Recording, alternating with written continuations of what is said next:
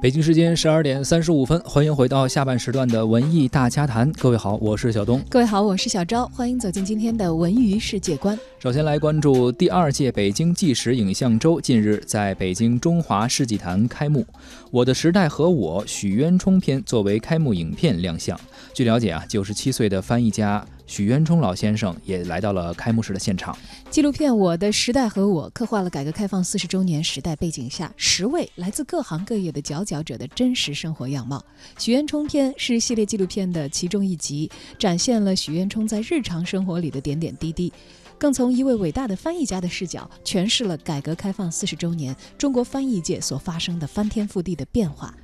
徐老先生从事文学翻译长达六十多年，而让中国文化得到传播、得到认可，对他来说也是个人价值的最高体现。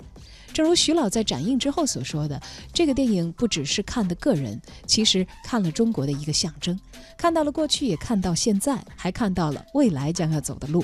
中国走向世界，更是在文化方面要走向世界。中华子孙不能妄自菲薄，大家是在前人的基础，在国内的基础，在国外的基础上继续向前，也希望大家再往前走，让中国梦得到世界的认可。据了解，在八月三号到九号一周的时间内，北京纪实影像周的各项活动将会全面的铺开。在北京中华世纪坛，市民不但可以参与纪念改革开放四十周年纪实影像大世纪特展、经典国产纪录片优秀海报展、专业纪实设备展等诸多展览展示，还能够参加专业的纪实影像论坛。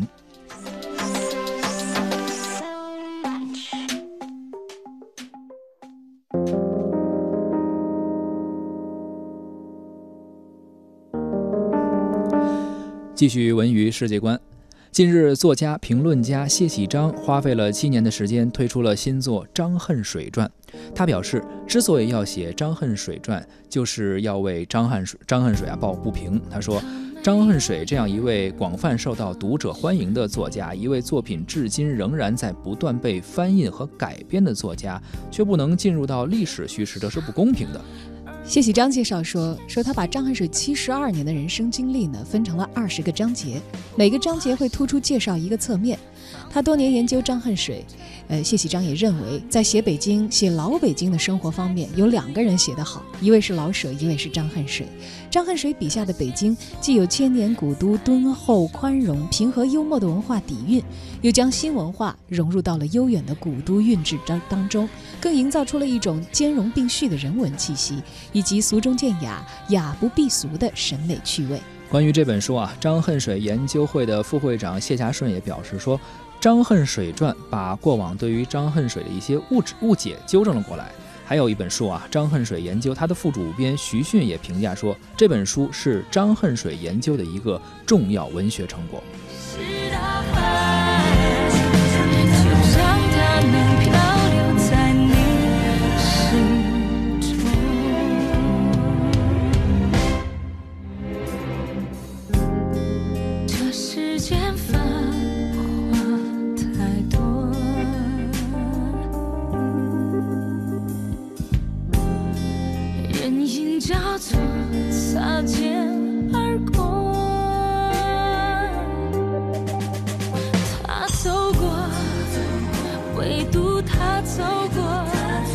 想你。